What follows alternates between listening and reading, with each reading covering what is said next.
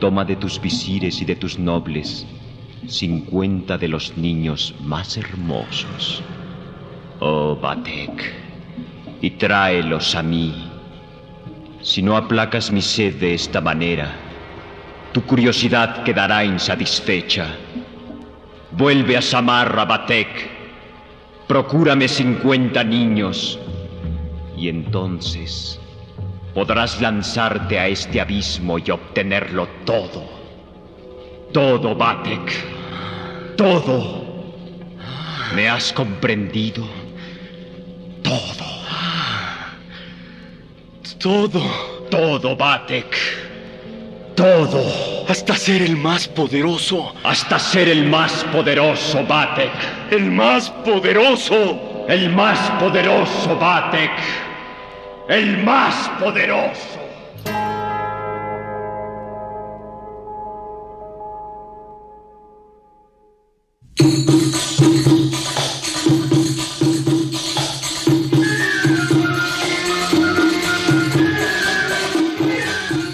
Batek, de William Beckford.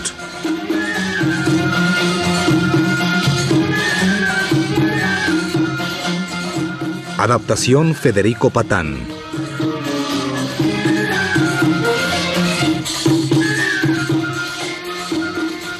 Capítulo 3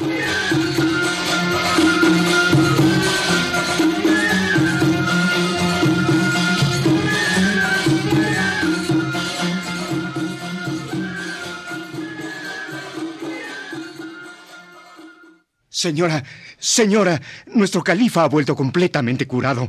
Alá sea loado. Tan alegre ha vuelto, señora, que piensa celebrar la ocasión con un gran banquete al cual ha invitado a todos los visires y nobles de la corte, junto con sus familiares. Y supo mover los hilos del orgullo paterno de modo tal que pronto había disputas entre visires, entre nobles, entre todos ellos por ver quién tenía el hijo más hermoso afable, hablando de conciliar opiniones, propuso Batek un concurso para elegir los 50 niños de mayor prestancia.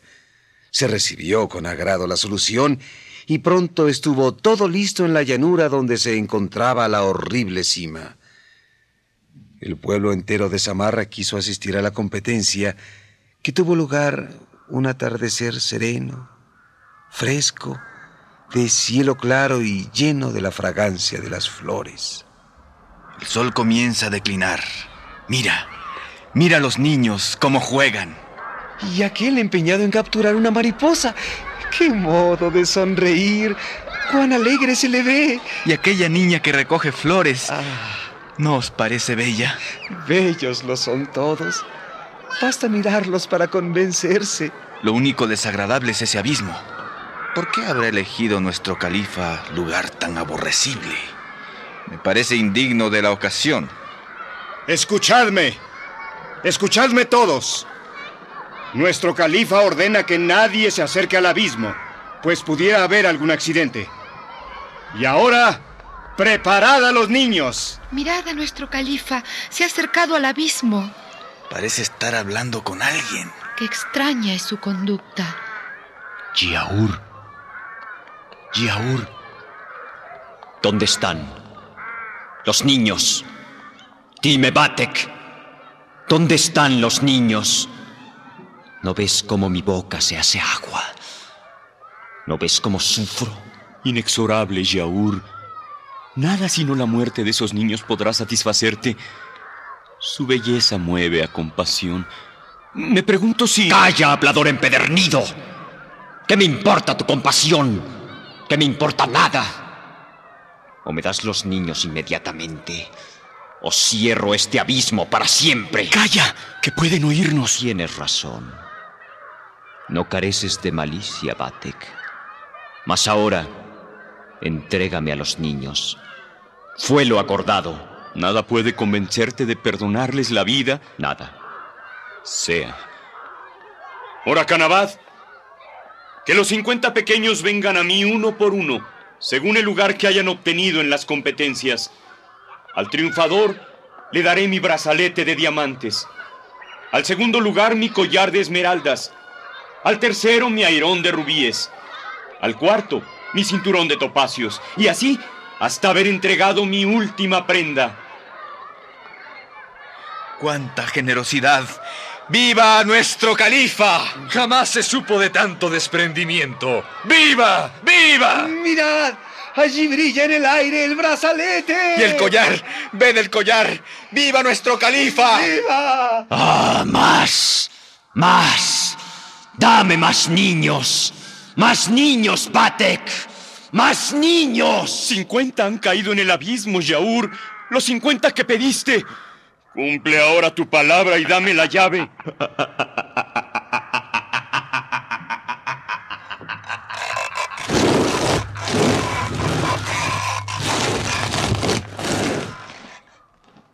¡El abismo! ¡El abismo ha desaparecido! ¡Ah, traidor Yaur! ¡Me has engañado! ¡La llave! ¡La llave! Nuestro califa ha caído al suelo. ¿Habrá muerto? ¿Y los niños? ¿Dónde están nuestros hijos?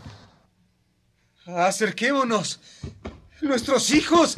No hay rastro de nuestros hijos. Señor, ¿y nuestros hijos? ¿Qué habéis hecho de nuestros hijos? ¿Crees culparme de un accidente? Mientras jugaban, cayeron por el borde del abismo antes de que éste se cerrara. A punto estuve de perecer yo mismo. ¿Oís? ¡Casi muero yo mismo! Vuestro califa casi muere. ¿Pero qué os pasa? ¿Por qué esas miradas?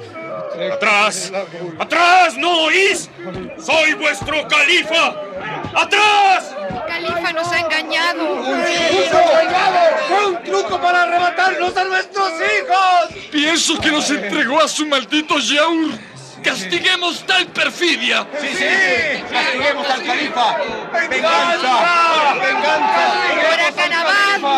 Mi hijo, mi hijo está en peligro. Es necesario salvar a mi hijo. Haré todo lo que esté en mis manos, señora. Bababaluk, ponte al frente de los eunucos y dispersa a esta muchedumbre. Yo rescataré a nuestro califa y lo llevaré al palacio. ¡Al califa! ¡Al traidor! ¡Démosle muerte! ¡Vamos a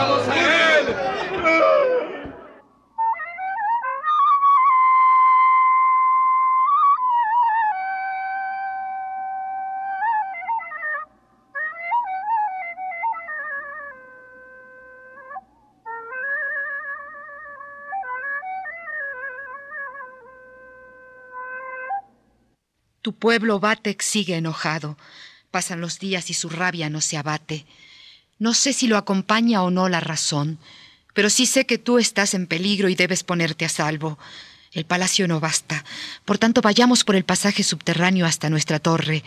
Allí, con ayuda de los mudos que la cuidan, podremos oponer resistencia a cualquier ataque. Dejaremos que Bababaluk defienda el palacio como pueda. Más tarde ya veremos cuál será el mejor camino por tomar. Obedezco, madre. Vamos. Vamos. Y en el camino, cuéntame en detalle qué sucedió en aquel abismo. Fue el nefasto Yaur, madre. Fue el Yaur que me engañó, madre. Me había prometido. No me extraña lo sucedido, Bate. Tu Yaur, fuerza es confesarlo, me parece un tanto sanguinario en sus gustos. Mas los poderes terrestres son siempre terribles. Pienso, sin embargo, que ningún crimen resulta excesivo si se trata de obtener lo que él te ha prometido. Deja de insultarlo. Pienso que no has cumplido las condiciones que te impuso. Por ejemplo, los genios subterráneos exigen un sacrificio. Deberemos estar listos a otorgárselo en cuanto cese todo este tumulto. Yo me encargaré de ese sacrificio, Batek, y te llevaré al triunfo. Pero, ¿y el pueblo? Tu tesoro sabrá pacificarlo. Y los heraldos repartieron generosamente monedas de oro por toda la ciudad, hasta que la gente, ganada por tales recompensas, apaciguó su ira, olvidó sus dolores y volvió a sus tareas cotidianas. Mientras tanto, Caratis buscaba en los libros de magia el camino a seguir para llegar a las recompensas prometidas por el Yaur. Y Batek, ansioso de placeres, pedía servicio a los sordomudos de la torre, olvidando que eran, claro está, incapaces de entenderlo. ¿Me desobedecéis? ¿Osáis desobedecerme? ¡Pues tomad! ¿Os gustan mis golpes? ¿Eh? ¿Os gustan mis puntapiés? ¿Os gustan? Pues tomad. ¡Tomad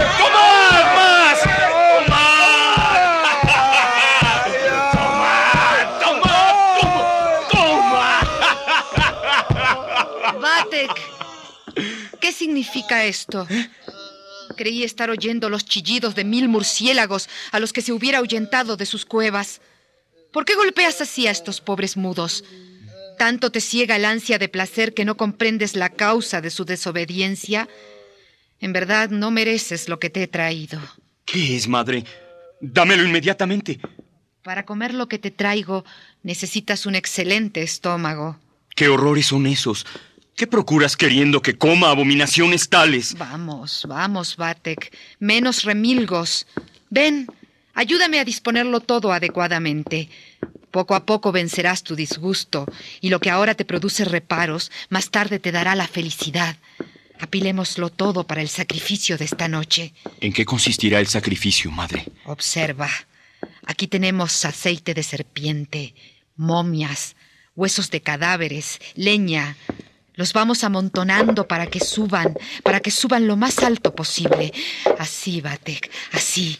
Y ahora encendemos el fuego que, que habrá de consumirlo todo. ¿Ves ese fuego azul, Batek? Sí. Aspira ese vapor oscuro que surge de las momias calcinadas. Pero no resisto el calor, madre. Siento que me desmayo. Y las pestilentes llamas se elevaron por encima de tejados y torres, ascendiendo hacia el cielo.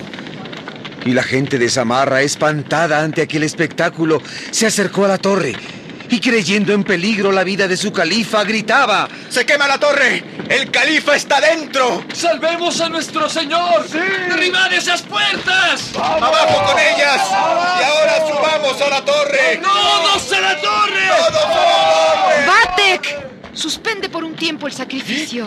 ¿Qué sucede, madre? Que algunos de tus bobalicones súbditos, creyéndote en peligro, quieren llegar hasta esta cámara. Amables son en haber olvidado tan pronto lo que les hiciste. ¿Sabes cómo les pagaremos? ¿Cómo? Entregándolos al Yaur para satisfacerlo. Haremos de sus cuerpos parte del sacrificio. Así sea, madre.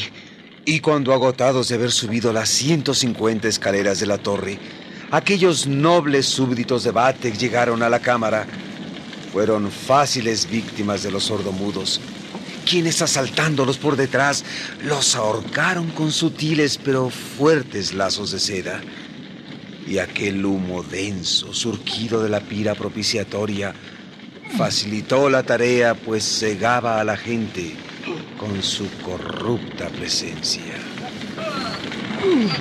Así, así, mis fieles servidores. Matad, matad sin descanso. Y ahora, lanzad los cuerpos a las llamas.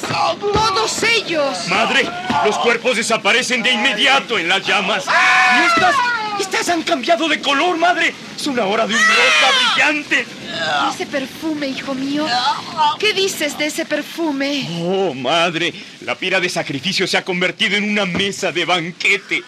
Mira cuánto alimento exquisito, cuánto vino insuperable. Y sin recato ninguno, el califa se lanzó sobre aquellas viandas devorándolas con ansia indescriptible.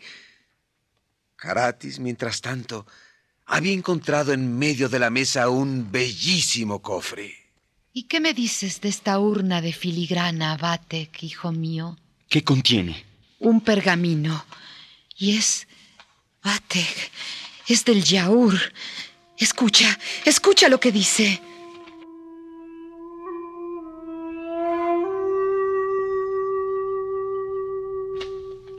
Batek, mi bien amado, has sobrepasado todas mis esperanzas. Regalaste mi olfato con el olor de esas momias, de esos huesos y sobre todo de esas vidas entregadas a las llamas. Escucha, Batek. Cuando aparezca la luna llena, haz que suenen tus bandas y tus timbales. Abandona tu palacio, cubierto por todos los símbolos de majestad que te corresponden, y seguido de tus esclavos más fieles, tus esposas favoritas, tus mejores tesoros. Toma el camino de Istahar. Allí espero tu llegada en esa región de maravillas donde recibirás la diadema de Jan Ben Jan, el talismán de Solimán y los tesoros de los sultanes preadanitas. Allí solazarás tu cuerpo y tu espíritu con todo tipo de placeres. Ahora bien, Batek, escucha. Durante tu viaje ten cuidado de no entrar en la casa de persona alguna. Si me desobedeces, sabrás de mi ira.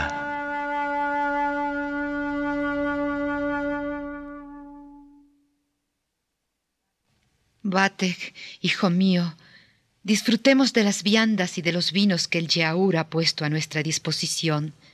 Luego prepararemos tu viaje.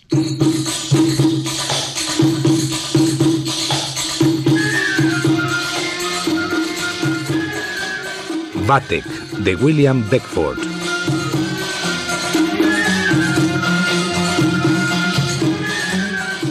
Adaptación Federico Patán.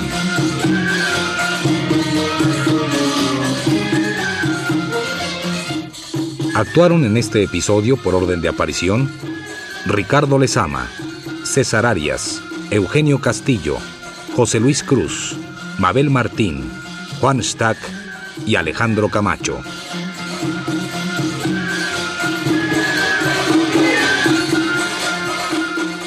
Grabación y montaje Pedro Bermúdez y Manuel Garro. Efectos Manuel Cabrera.